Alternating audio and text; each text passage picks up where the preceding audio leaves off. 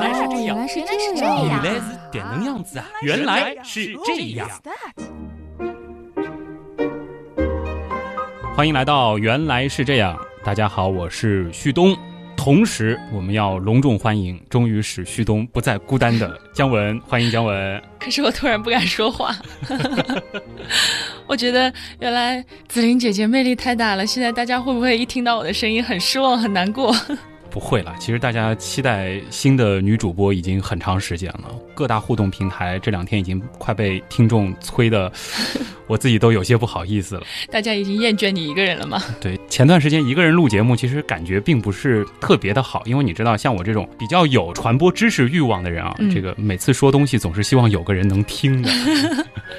好吧，大家好，我是姜文，平时播着财经新闻，然后今天来跟旭东老师学习一下科学知识，有没有？就大家也可以和姜文老师来学习一下这个炒股知识。平时是做很多的财经新闻，对，财经早上的新闻。嗯，又是一位早新闻的主播，那大家也会期待啊，姜文加入到原来是这样之后会有怎样的表现？呃，那么欢迎的部分我们就先说到这儿了，嗯，赶紧进入正题。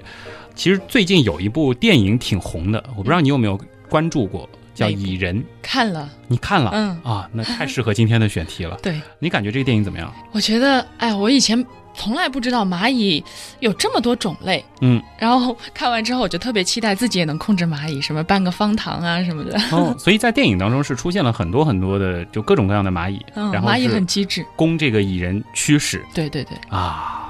然后我还没有看。啊，结尾有两个彩蛋，千万不要提早走。好，那其实我在看电影的时候呢，有这样一个习惯，就是喜欢边看电影边找 bug。嗯于是呢，为了能够满足我这种小癖好，嗯，我就会在看电影之前呢做点功课。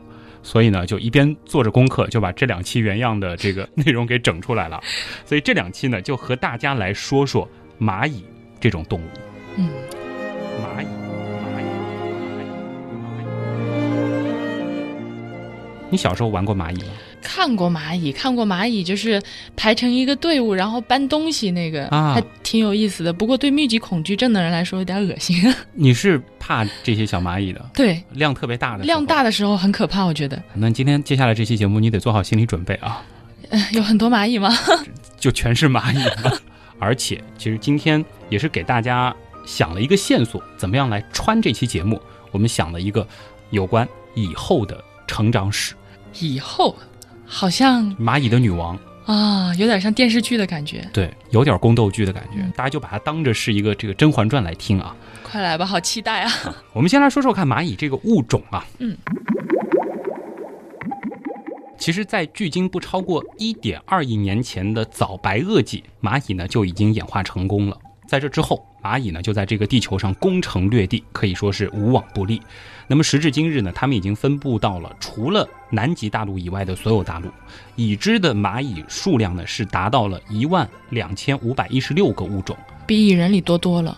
多多了，对，嗯而且其实这个数字还在不断的增加。那么在中国呢，现在就有至少不少于一千种，很有意思的一个数字啊！别看蚂蚁很小，它们的单个个体极小，但是把世界上所有的蚂蚁全部堆在一块儿，除了密集恐惧之外，它们的这个总重量是地球上的另一霸。它其实和人类堆到一块儿的重量差不多，这么夸张？对，它大约占到地球动物总重量的百分之十。哇，这是太可怕了。非常恐怖的一个数字啊。嗯嗯那么还有一个更加惊人的数字，就是根据估计，在我们生活的这颗星球，此时此刻至少活跃着大约十的十八次方只蚂蚁十的十八次方就是十乘以十八个十，啊。这是多少？十十兆吗？对，个十百千，密集恐惧症的人已经要崩溃了。十兆的蚂蚁。那其实今天我们要说的这个故事啊，就是要从这个庞大的群体当中选那十兆分之一。嗯我们将会从一只刚刚成年的雌蚁说起。嗯，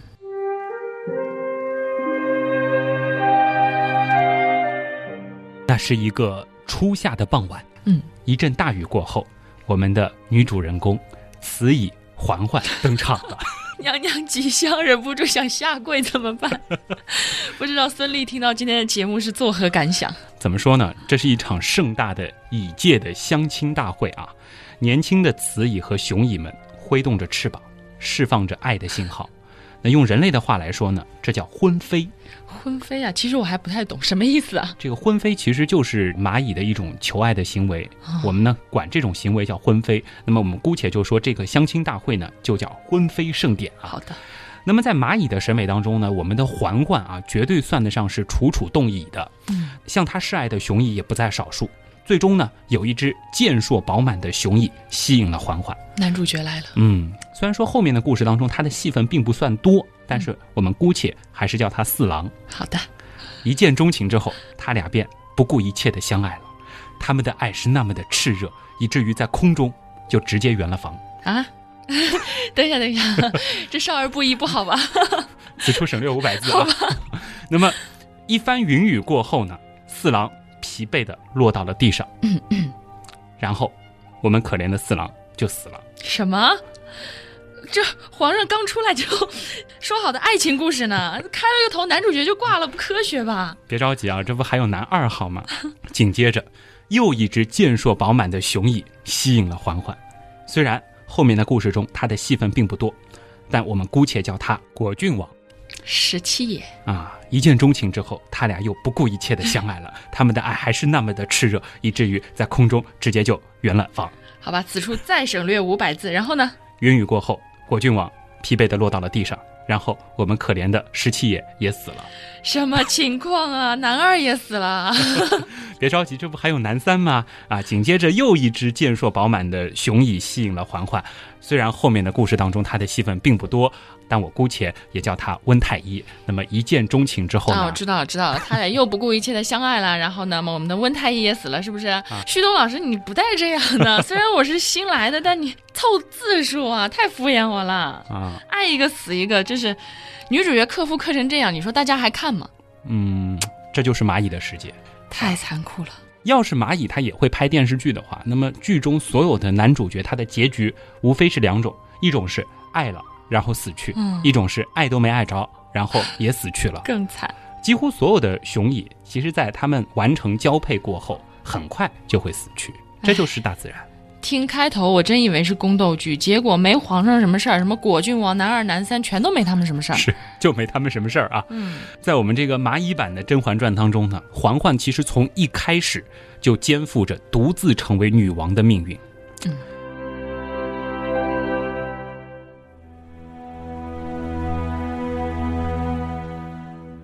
落到地上的嬛嬛还来不及告别自己的四郎果郡王温太医，马上便开始和命运赛跑了。要干嘛？第一件事儿呢，他就是要把自己的翅膀从根部折断。这是因为，反正往后的日子再也用不上了，不会再爱了。被爱过的、被爱伤过的雌蚁从此告别了飞翔。然后，哎，他就开始挖起土来。这是要把他的四郎们给埋了吗？他其实没有那么多闲工夫啊，他的目的呢是把自己给埋起来。他要独自挖一个直通地下的竖井，在一个温湿度都比较适宜的土层，它停止了向下挖掘，把自己所处的这个地方呢，啊，这个横向的开辟，开辟成一个几厘米宽的小房间。那么在之后的很长一段时间里，这个小房间就是嬛嬛的寝殿了。嗯，把自己深深的埋葬，埋葬在碎玉轩里，然后哪怕再也看不见阳光，哎，像不像歌词？很像歌词啊。不过话说回来啊，这时候嬛嬛不还是孤家寡人吗？宫里没有别人啊。嗯？没关系，没有宫女侍卫，嬛嬛自己生。这和四郎的，包括和这个什么果亲王温太医的那次不长的邂逅啊，并非是没有留下什么东西的。嗯，那么有数亿个爱的种子就留在了。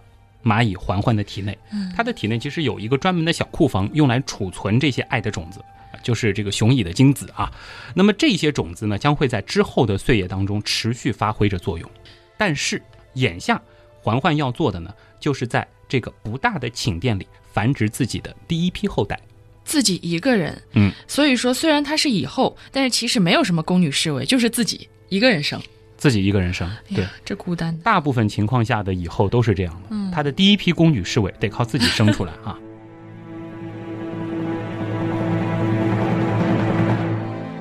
藏在这个与世隔绝的洞里。未来的以后，环环呢，它不仅要警惕其他动物对它的攻击，其实它更要担心的就是自己能否在身体衰弱之前繁育出足够数量的公女侍卫啊，其实就是它的小蚂蚁们。嗯，那其实根据研究啊，在完成婚飞之后，想要建立王国的蚁后当中，他们的大部分都还没有等到建立起自己的王国，就与世长辞了。这么惨？对，其实是到他的第一批孩子出生这段时间呢，他将面临的就是极端的孤独和危险。我觉得他命运真的很坎坷，命运多舛的女人。但是迎接他的必将是光明的未来。那其实我们前面也说到了，环环目前最大的敌人呢就是时间。那么在这段时间内，以后的能量呢是完全来自于体内分解的一些物质。它的体重呢会一天一天的变轻，这个时候呢，它就处在了饿死与新生的十字路口。就这样精打细算的日子持续了一段时间，终于第一批小幼虫孵化出世了。啊！但是环环还没到享清福的时候，它更加忙碌了，因为每一个幼蚁的食物呢，都是由它嘴对嘴的去喂给的。那么，直到这些幼蚁长大发育为成蚁，可以独立生活的时候。我们的环环才开始可以享清福。说真的，我一直以为以后啊，就是那种一堆蚂蚁伺候的好吃懒做、剥削统治阶级。没想到她真的是一个好妈妈，太伟大了，绝对是好妈妈啊。那么，起码在第一批后代长成之前，以后是不折不扣的好妈妈。嗯，那么这里也可以补充一下啊。最初一批后代的生长呢，其实是完全靠以后所携带的能量生活的。那么在这种封闭的巢穴当中，没有能量的补充，所以呢，以后必须控制好最初一批后代的体格大小，它不能把它们养得太肥壮。嗯，你试想一下，如果说它培育出一群体型较大的后代，那么有限的资源就很快的会被消耗殆尽，对不对？那么这个时候，以后就像一个刚刚创业的人士。他要充分的、有效的利用每一点有限的资源，不允许出任何一点差错。好厉害啊！她不仅是好妈妈，还是一个好的管理者，嗯，创业家，嗯，跟财经有点关系，对，有关系了。要不然她也没有办法创造一个这么庞大的蚂蚁帝国，连自己的生命都要搭进去。哎，要从此蚁变成蚁后，好像听起来一点也不比《甄嬛传》要轻松。嗯，那我们嬛嬛什么时候才能封后当太后啊？啊，在历经了千辛万苦之后。啊，我们前面也说了，第一批后代终于长成了。这些后代呢，不像环环，环环当时是有一对漂亮的翅膀的，对不对？对。那么这些后代呢，他们没有翅膀，个头很小，但是他们的颚、触角还有三对胸足都非常的发达，他们善于步行和奔走。这个其实就是日后蚁巢当中数量最多的一个群体，你应该知道吧？工蚁啊，干活的。对，其实就是最常见的那种蚂蚁。通常在地面上能看到的，被你塞笔盖里的那种，对，全是工蚁啊。那么这些工蚁上岗之后呢，他们就会开始大兴土木了。他们会挖通通往外界的洞口去寻找食物，继而呢就开始扩建缓缓的宫殿。嗯，同时呢也为越来越多的日后的这些姐妹们、这些家族成员们提供住房。要从碎玉轩搬到永寿宫啦，我们给嬛嬛鼓掌啊！那从此以后饱受艰苦的嬛嬛，是不是就终于得偿所愿，要成为以后开始享清福了？嗯，开始母仪天下了。哇！此时的以后嬛嬛呢，看上去其实也非常有女王范儿了。在这深宫之中，属她的体型最大，特别呢是她的腹部很大。多子多福嘛，对吧？那么相比之下呢，它的触角比较的短，胸足呢也比较的小。在这之后的十几甚至几十年的岁月里，它的职责就是产卵、繁殖后代和统管由自己建立的蚂蚁帝国。虽然经你这么一形容，觉得。这个以后环环还挺霸气的，可是我好像记得我小时候看到的那个，不知道是不是以后啊？好像是拖着一个长长的白色屁股，然后特别大一只，像大米虫一样，很恶心啊！哎，说到这儿，其实刚好要和大家来科普一下啊，因为很多人想到以后，其实想到的就是你看到的那种东西。嗯，但其实你说的这种肥硕臃肿不堪的以后呢，是白蚁的蚁后，它虽然也叫蚁后，但它其实根本不是蚂蚁。哦，白蚁和蚂蚁它根本不是一回事儿。虽然说这两者都叫蚁，而且都是社会性的动物，但其实，在生物分类上，白蚁呢它是等翅目的昆虫，而蚂蚁呢它是膜翅目。白蚁呢其实是属于一种比较低级的半变态昆虫，而蚂蚁呢则是属于比较高级的完全变态昆虫。其实有一个说法，就是膜翅目的昆虫是昆虫当中进化的佼佼者，它们是进化的最顶级的一种动物。嗯，那么蚂蚁它真正的亲戚是什么呢？其实是蜜蜂。蚂蚁和蜜蜂，仔细想一想，其实蜜蜂的这个形态，嗯，和放大版的有点像，会有点像吧？对，我们举一个不是特别恰当的例子啊，如果说我们人类是蚂蚁。那么蜜蜂呢，和我们的亲缘关系相当于猴子啊。那白蚁和我们人类是什么关系呢？它差不多就相当于老鼠这一类动物。那它们。不太待见白蚁啊，对，其实离得很远。虽然说都叫蚁，在人类看起来差不多，但实际上它们从动物分类上来说区别非常的大，完全不一样。对，有兴趣的朋友呢，可以上网去查一查这个蚂蚁的蚁后啊，除了个头大一些、屁股肿胀一些，看上去呢还是蚂蚁的样子，嗯，并不会像这个白蚁的蚁后啊长得那么夸张，就感觉完全都不像是白蚁这种生物。它应该漂亮一点。对，蚂蚁的蚁后很漂亮。什么等翅目、膜翅目？嗯，啊，刚刚你一谈到那个什么。门呃界门纲什么木 我都说不清楚 这些东西。属种啊！我估计很多朋友跟我一样也听不下去了。什么不完全变态？完全变态？不知道什么意思。初中生物课听说过啊。那我们快点把这个话题回到我们的新科以后环环身上吧。好。我觉得听众虽然看不到这期的文案啊，但是我注意到旭东老师你在表述。工蚁的时候用了一个女字旁的她，你的意思是其实这些工蚁都是宫女吗？母的吗？对。啊，刚才其实我还用了一个姐妹这样的一个词来形容这些工蚁们。啊，是啊，就很多人看到小蚂蚁觉得天天劳作，嗯。啊，感觉是雄性的啊，对，侍卫那种，对，但实际上其实它们都是母的，哪怕是我们之后还会说到的这个士兵，他们其实也是母的啊，真是长见识了，但是。要给你点赞的是什么？那么细节的一个处理都被你发现了，这很有鸳鸯女主持的潜质啊。那么其实呢，工蚁啊，说到底，它们都是发育不良的雌蚁。嗯。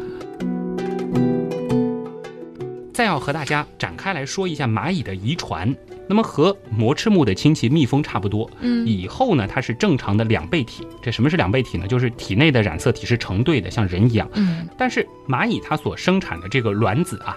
无论是否受过精，它都能够孵化。受过精的卵孵化出来的呢，全部都是雌性；而没有受过精的卵，它只有一半的染色体。那这样的未受精卵直接发育成的幼虫呢，就全是雄性。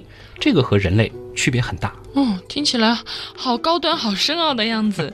在蚂蚁界是，凡是女儿都是有爹有妈的；那凡是儿子呢，就是只有妈没有爹，是这样吗？就是这样。嗯。其实啊，刚出生的受过精的卵都是一样的。前面说了，受过精的其实都是雌蚁，嗯，它并不分未来的蚁后和公蚁，其实并不这样区分。那么最后这个卵它会发育成未来的蚁后还是公蚁，其实完全取决于这些公蚁喂这些幼虫吃什么。嗯啊，那些没有得到特别款待的雌性幼虫呢，最终只能够发育不良，成为勤勤恳恳的公蚁了。说实话，刚刚我还在想，你说。以后生的都是公蚁，我在想，那么小以后是谁生的呢？现在知道了，也是以后生的，但是是让公蚁们来选的。嗯，哎，听起来有点可怜啊，这个选秀，然后剩下的这些没有选上的公蚁，有点女版公公的意思，不能生。嗯，只能一心一意的去侍奉主子，勤勤恳恳的。这个其实啊，我们的这个蚁后啊，他还有很多统领后宫的手段，他很会管理后宫，他呢会散发出一种。费洛蒙来抑制工蚁的卵巢发育，这就使得自己成为这个宫中唯一的可生育者。不会生孩子的蚂蚁，本宫用着放心。像吗？很像，像那个《甄嬛传》里的皇后。对啊，我就在学她。而且这超会用香。对对对对对，哎呦天哪，太厉害了。嗯，那其实真的就是这样啊。我再可以给大家补充一下是什么呢？就是《甄嬛传》里面，其实被皇后用过香的那些女子，后边就不能生产了。对对，欢宜香。她之前是能生产的，对不对？对对对。我们要说这个宫仪啊，它也是并非绝对不育的。嗯，它。前面也说了嘛，从它的这个遗传上来说，它其实还是一个雌性，嗯，只是说这个受到了一些这个不公平的待遇啊。其实它主要就是受到了以后所分泌的这种信息素啊这样的抑制之后呢，才失去了产卵的能力。但是如果说蚁群当中的蚁后忽然消失了，嗯啊，皇后忽然驾崩了，嗯，或者说这个工蚁流落他乡，等等这些情况，嗯，有少数的工蚁呢就会开始产卵，但是。因为这些工蚁它并不会受到雄蚁的青睐，嗯，它只能自己默默的产卵，嗯，刚刚说了有妈没爹的生出来的是什么？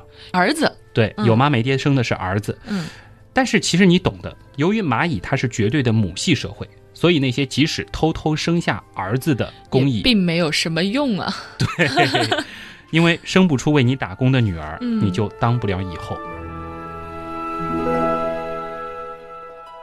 说回到我们的以后嬛嬛啊，此时的嬛嬛呢，已经是一个统治着数千国民的女王了。那么，除了担当宫女角色的宫蚁之外呢，还有一些女儿被生了出来，那就是体型更大的，充当起了侍卫的角色，那就是兵蚁。侍卫也是女儿？嗯，其实都是花木兰啊。嗯，兵蚁呢，其实就是对某些蚂蚁种类里那些大个头工蚁的俗称，也是那些没有生殖能力的雌蚁。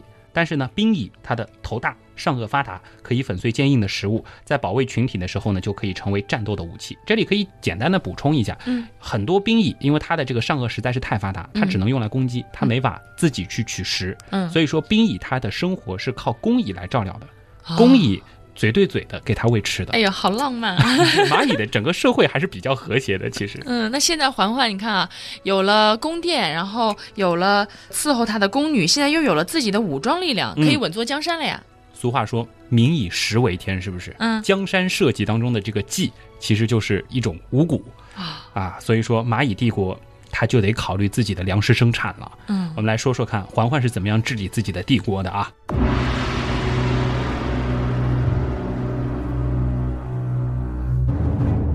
我们说蚂蚁帝国它之所以能够繁衍生息数万年，其实靠的就是它们精细的社会分工和生产方式。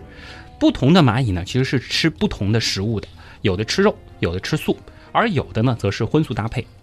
比如说有一种叫收获蚁的蚂蚁，顾名思义，它们其实是吃种子，它们呢还会把植物的种子藏在自己的地窖里。嗯，而有一种叫割叶蚁的蚂蚁，它们呢是进行农业生产的。你别看它叫割叶蚁，嗯，但它其实是把叶片割下来之后啊，搬运到地下，然后在那儿种蘑菇。实际上，这些蘑菇呢是他们培养的真菌啊，他们还培养真菌呢。是，我还以为听名字叫割叶蚁嘛，就割个叶子吃一吃就好了。对，但其实他们是在做农业生产，好厉害，非常不可思议。蚂蚁太聪明了。是，还有更厉害的一些蚂蚁，他们搞起畜牧业。哇！他们呢会在巢穴当中养殖一些蚜虫之类的，甚至还有一些蝴蝶的幼虫啊。然后呢，从这些蚜虫体内啊抽取一些含糖的物质作为食物。这是跟我们人类养奶牛然后挤奶喝一样吗？很像哇！所以他们有畜牧业，嗯，厉害厉害，非常的了不起啊。那蚂蚁帝国呢，正是靠着这些异常聪明的生存策略，你看有狩猎。有一些食肉的，他们是直接打猎的，嗯，还有采集、种植、畜牧等等，才得以生生不息。嗯，那么再和大家说个好玩的啊，在某些澳大利亚的蚂蚁啊，他们会把他们其中的一种工蚁作为活的储藏罐，这是牺牲小我成全大我的一种表现啊。嗯，就是有一些工蚁呢，他们会采集非常多的花蜜，然后它就吞到体内，嗯，身体呢就变得非常的庞大，然后它吞完这些蜜之后呢，就回到巢里，把自己挂在巢穴的天花板上。就成为了一个活的蜜罐，别的蚂蚁需要食用的时候，就跟它嘴对嘴去吃它的这些花蜜。哇，这这真的是天然的蚂蚁罐头。虽然说这个脑补了一下嘴对嘴吃呕吐的场景，说起来有点不适，但是蚂蚁这种牺牲小我成全大我的精神，我觉得还是值得点赞的。对。那看来，在这个以后的统治下，我觉得这个蚂蚁帝国的确是臣民和睦、欣欣向荣。嗯，我们的女主角以后嬛嬛，嗯，也是这样啊。臣民们勤恳的工作，自己呢专心生产，嗯，真的就是生产啊。那么同时呢，释放着化学物质，统治着自己的帝国。斗转星移，它也渐渐的老去。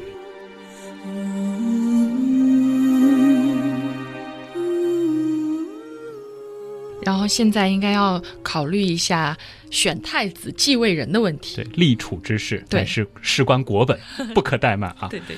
但是我们这里要说的就是蚂蚁的接班方式啊，和人类其实是有着天壤之别的。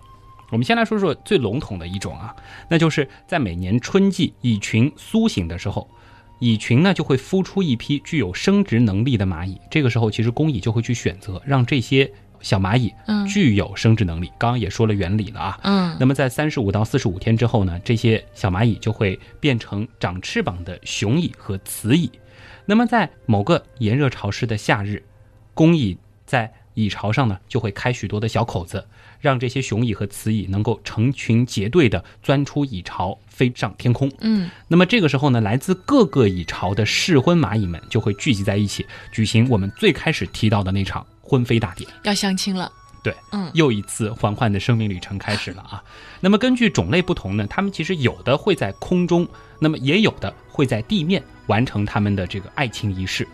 说白了就是交配啊，这个那有的雌蚁呢可能会和一只雄蚁完成它的这个蚁生大事，而有的就像我们的环环，嗯，它呢其实就会簇拥着许多耐心等待交配的雄蚁啊。原来这就是我们最开始说的那个四郎、果郡王、温太医，这个梗就来自这里哈。对，有的以后呢，它其实是会和很多的雄蚁完成它的这个。这个这个人生人生大事的啊，省略五百字。对，那么每次交配之后呢，我们前面也说了，其实精子都会储存在雌蚁的这个精库当中，这个其实是足够维持蚁群多年的繁殖需要的。这里还是要和大家说一说这个白蚁的区别。嗯，其实我们前面说到白蚁和蚂蚁其实根本不是一回事儿。对，白蚁更低等，但是白蚁其实在蚁巢当中是有蚁王的啊，会有一些蚁王专门侍奉着蚁后，要不断的和它。圆房这个模式倒差不多，对，进行生产，嗯，其实会养一些男宠，但是蚂蚁并不需要，因为它完成了一次之后就可以满足它之后的所需了啊。听起来更残忍。是。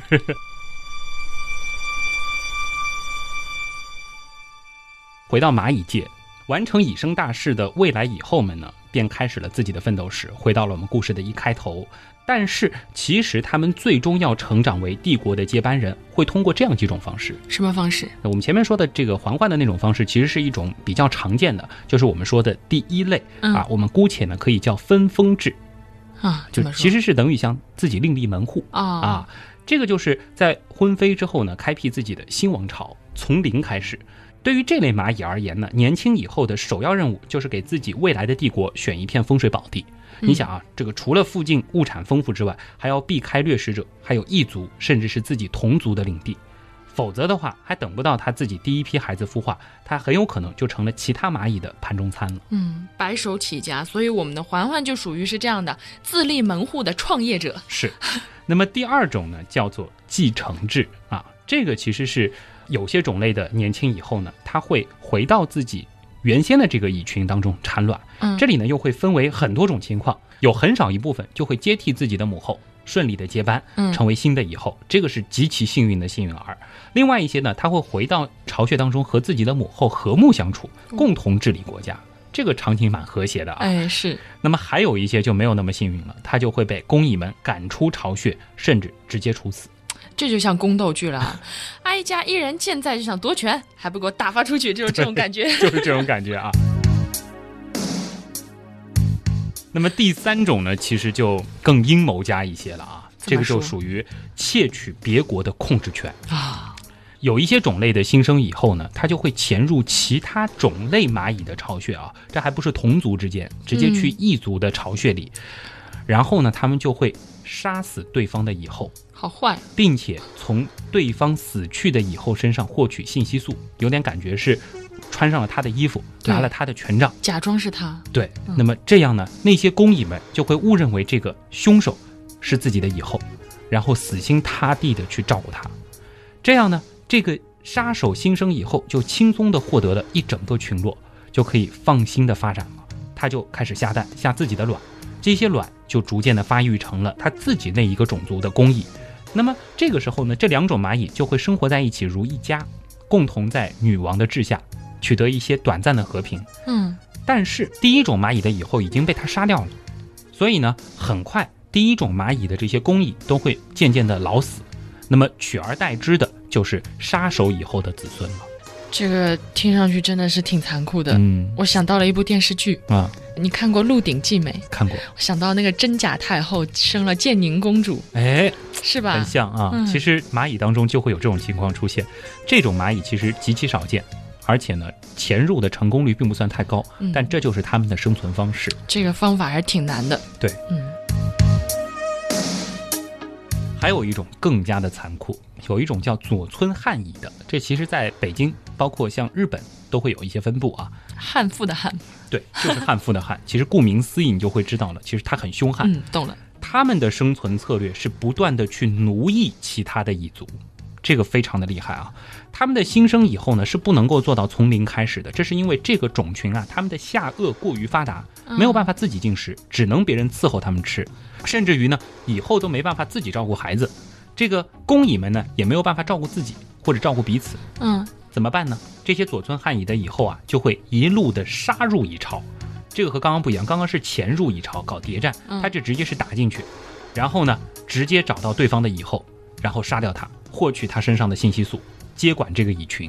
这个虽然方式不太一样啊，不过好像跟上一种的区别不是太大啊。区别在哪儿呢？这种左村汉蚁啊，它没有办法照顾自己。但是呢，他还是需要那些老巢里原来的工蚁来照顾他的，就是他占领国家的那些工蚁来照顾他的，因为他没办法自己活嘛。嗯。那么，等这些老巢的工蚁快死光了，他怎么办呢？因为他自己养的这些孩子其实只能负责打仗，对呀，并没有办法伺候他，对不对？他就会发起另一场掠夺战。他们呢会组织强兵进攻其他的蚁巢，攻入蚁巢之后呢，他们不会大开杀戒，而是迅速的找到他们的卵室。然后呢，把大量的蛹和茧给抢走，抢到自己的巢穴当中。当这些来自其他种族蚂蚁的幼虫羽化成新的蚂蚁之后呢，这些蚂蚁就会误认为自己跟左村汉蚁是同一类的，继而呢就开始照顾左村汉蚁啊。他们偷了很多在襁褓中的小公蚁，对，然后把它们抚育成蚁，这个心机太重了。接着呢，就奴役他们，嗯，供他们驱使，但是。这些奴役来的小蚂蚁，它也有死的那一天啊！嗯，怎么办呢？怎么办？这些左村汉蚁就继续去发动其他的掠夺战，再去抢别人的孩子来照顾自己。哎呀，真的是太可怕了，像搞奴隶制一样。对，这就是残酷的大自然啊！哎，那有没有不那么残忍的？就比如说那种什么母后直接选定继承人，立个皇太子，嗯，女儿皇太女之类的啊？皇太女有吗？还真有啊。有一些年老的蚁后即将死亡的时候呢，他们会专门产下一些蚁卵。那么这些蚁卵呢，都是将来能够长成蚁后个体的。经过一番筛选之后呢，蚁群最后会将一只最能传宗接代的雌蚁继承新的蚁后之位。嗯，那还有一些种类的蚂蚁啊。这些雌蚁呢，在大婚之后啊，会返回巢穴。刚才不是说了，一般是来接替自己的母后，或者是跟母后和睦相处，或者是被赶走嘛。嗯。但是还有一些呢，他们运气会比较好，他们会回到巢穴当中去率领一批公蚁，率领一批自己的姐妹，嗯，然后出去另立门户。那么往后的日子就轻松多了，就不需要像环环这样单独创业了，对吧？这个初始的这个 资本已经有一定的积累了啊。这种蚂蚁，他们的母后挺仁慈的，有点说，啊，来女儿，我给你个陪嫁丫头带走吧，这种意思。对，会 赐一点陪嫁丫头，甚至是陪嫁侍卫啊。嗯。那么更有意思的一种呢，就比如说是生活在非洲的，有一种叫行军蚁或者是毛蚁啊。嗯。那么他们的这个皇太女待遇就更好了。这个行军蚁呢是过着游牧生活的，这个皇太女不单单从小是娇生惯养，更有数万的禁军保护。而到了适婚年龄，她根本不需要离开自己的群体半步，她就只要在宫中等着远道而来的驸马亲自上门和她完婚就好了。这个安全是绝对有保障的啊！原来是这样，就是这样。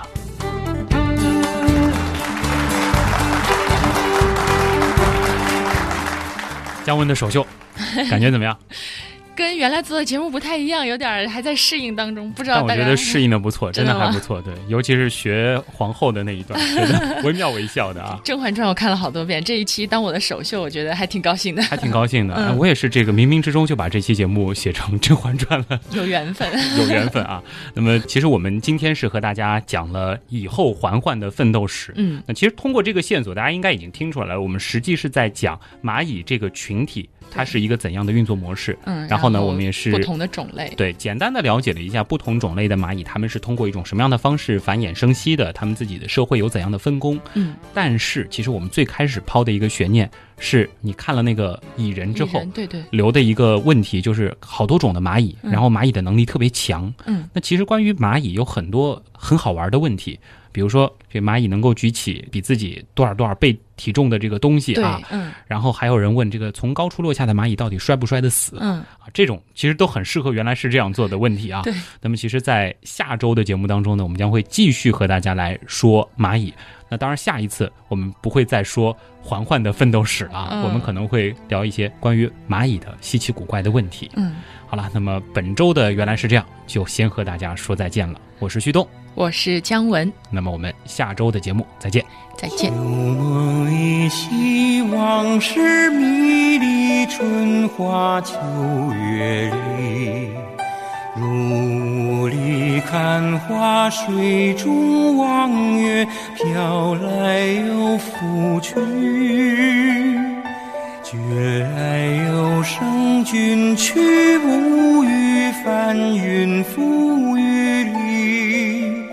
虽两情相惜，两心相依，得来复失去。当当当，彩蛋时间。彩蛋时间还是做一下广告吧。我忽然发现，这个何嘉文录完结尾的时候忘记说我们的互动方式了啊！那还是再重复一遍，欢迎大家到百度贴吧搜索“旭东刀科学”，到微信公众号找“旭东刀科学”。那么旭东的个人微博呢，就是旭东啊，所有的“东”都是上面一个山，下面一个东。我们还有一个 QQ 群“原样刀友会”，现在已经有四百多位小伙伴了。这个群上限是五百人，所以想加的朋友要抓紧了。